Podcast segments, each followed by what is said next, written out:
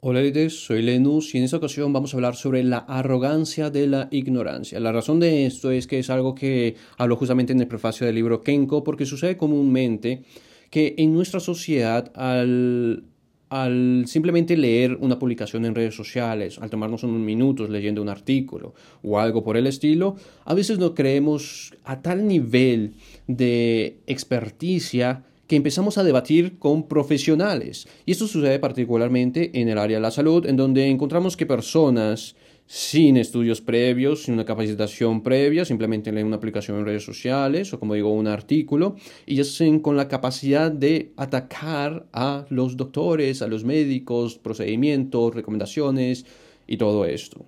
Ahora, eso eh, obviamente es lamentable porque estás comparando personas que se tomaron 10, 15 minutos con personas que llevan 10 a más años de estudio, no solo teórico, sino también práctico, y por eso tienen una acumulación de conocimientos de años y mucha experiencia y una gran desmitificación de lo que es teórico frente a lo que es práctico. Y sin embargo, las personas creen que simplemente por tomar 20 minutos, o incluso si se tomaran una semana, aún así es arrogante creer que puedes simplemente atacar a un profesional o creerte con nivel intelectual como para atacar el conocimiento de una persona simplemente por ese nivel de arrogancia. Entonces, es por eso que quería hablar sobre la arrogancia que está relacionada a la ignorancia. Y comúnmente se cree que las personas más arrogantes son aquellas personas que son estudiadas, pero no necesariamente tiene que ser así. Muchas personas, muchas personas son arrogantes básicamente por su ignorancia, es decir, ignoran cosas básicas de física, de biología, de matemática, y no tienen la más mínima intención de siquiera investigar o aprender, sino que simplemente creen algo, así que lo defienden a punta de espada, péguele a quien le pegue, y por eso dicen un montón de cosas que pueden ser absurdas, sin sentido, y pelear con todo el mundo, con premios Nobel, que pueden pelear con sus maestros, que pueden pelear con el gobierno, que pueden pelear con científicos, que pueden pelear con todo el mundo. Y eso también es algo curioso, porque sucede también en, el contexto de mm, esas teorías que hablan sobre ciertos planes, mm, más o menos planes conspirativos del gobierno, de empresas, etcétera, etcétera.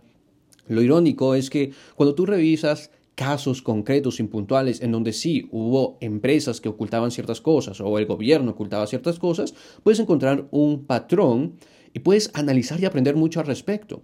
Pero ¿tú crees que estas personas que hablan sobre justamente estas conspiraciones hacen ese estudio y análisis de patrón y fundamentan con buenas fuentes sobre, ah, sobre esos temas o sobre sus teorías e hipótesis? Pues no, resulta que no, lamentablemente no.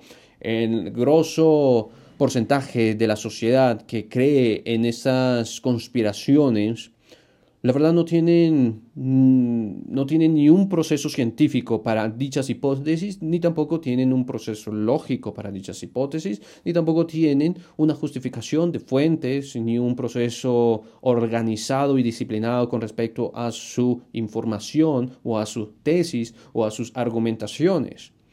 Es por eso que encontramos que eso se basa todo en ignorancia.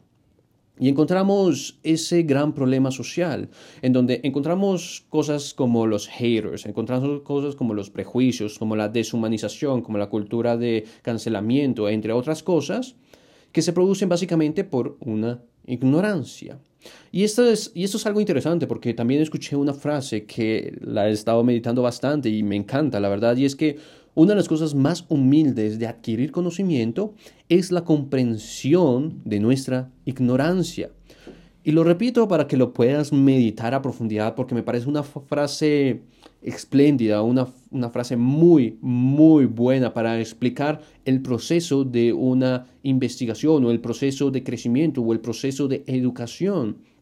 Y es que lo, lo, más noble de adquirir conocimiento es ser capaces de tener una comprensión de nuestra ignorancia, lo cual quiere decir que estamos desarrollando humildad, porque cada vez que aprendemos algo nuevo, descubrimos que hay algo más que desconocemos. Es decir, mientras más investigamos, mientras más aprendemos, mientras más estudiamos, más descubrimos que somos ignorantes sobre una gran multiplicidad de temas sobre nuestra vida, sobre el universo, sobre todo lo que nos rodea, sobre toda existencia. Y esto es, obviamente, fascinante. Es muy fascinante para aquellos que nos, nos encanta. Y es que esto debería de impulsarse como tal. Me, estoy refiriendo el proceso de aprendizaje debería de impulsarse como un hábito, no se debería de impulsar como un proceso de cinco años en un colegio, no se debería impulsar como un proceso de cinco años en una universidad, no se debería de impulsar como unos años en un instituto, sino que se debería de impulsar como un hábito cotidiano, como un proceso de crecimiento continuo hasta la muerte. Porque si fuese así, se induciría esta humildad de reconocer de que podemos estar equivocados, equivocados en nuestra perspectiva de cómo funciona el mundo, equivocados sobre nuestra perspectiva sobre cómo funcionan ciertos aspectos de la vida, ciertas partículas, ciertos funcionamientos biológicos del cuerpo. Podemos ignorar o simplemente malinterpretar ciertos datos. Por lo tanto, esta humildad que se genera por el conocimiento es lo que necesitamos en nuestra sociedad, porque aquellas personas que son arrogantes, que se creen dioses del conocimiento, que es algo común, y es más, yo lo he experimentado, la mayoría de nosotros lo hemos experimentado. Pero lo, hermoso de llevar un proceso de investigación y aprendizaje es que en el mismo proceso eres humillado muchas veces. A veces cuando tú estás aprendiendo, sí, te crees orgulloso porque comentas con otras personas y te sientes superior, sientes que eres una persona capaz, que sabes pero al mismo tiempo, en ese mismo proceso, también descubres, ups, me equivoqué, ups, resulta que no era así, ups, ups, ups. Sucede comúnmente y es cuando sientes esos bajones en donde la misma ciencia o la misma vida te, te fuerza a ser humilde, a reconocer tus errores, a reconocer que efectivamente no eres perfecto, no, no lo sabes todo. Y eso es algo que necesitamos, es un recordatorio que nos hace la vida y es un recordatorio que tenemos que hacerle caso para reajustar nuestra perspectiva o nuestro comportamiento con respecto al conocimiento. Digo esto por, particularmente por el tema de salud en donde yo incluso también empezaba a decir y desinformar, en donde yo simplemente leía algo en redes sociales o simplemente tenía una herencia cognitiva. ¿A qué me refiero? A que simplemente repetía lo que decían mis padres o repetía lo que decía la sociedad o los rumores sin considerar si siquiera eso era verdad. Pero eso fue lo hermoso y es algo que explico en el libro y es que justamente es esa confrontación cuando yo empezaba a debatir con otros profesionales, aún yo sin ser profesional de la salud, pero cuando hablaba y conversaba con esos profesionales de la salud que llevan tanto tiempo investigando y que llevan tanto tiempo em, pues en esta área de conocimiento, pues estas personas me compartían investigaciones y me compartían fuentes en donde tenía sí o sí, sí o sí que admitir mis errores, porque la verdad es que la información, la fuente investigativa, todos los recursos que encontraban decían una cosa que iba opuesta a lo que yo creía. Así que tenía que adecuarme, tenía que aprender y ahí fui, fue en ese contexto en el que fui altamente confrontado con la realidad de que mm, podemos o realmente hemos construido una casa en el cielo, muchos de nosotros, ya sea, ¿por qué digo que construimos una casa en el cielo? Porque tomamos por sentado muchas cosas que nos dicen nuestros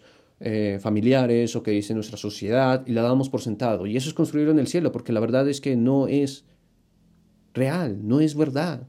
Y cuando somos, cuando vivimos, somos confrontados con la realidad de la vida y descubrimos que estábamos flotando todo ese tiempo y caemos y somos em, maltratados por nuestras pésimas decisiones basadas en un constructo que era completamente falso.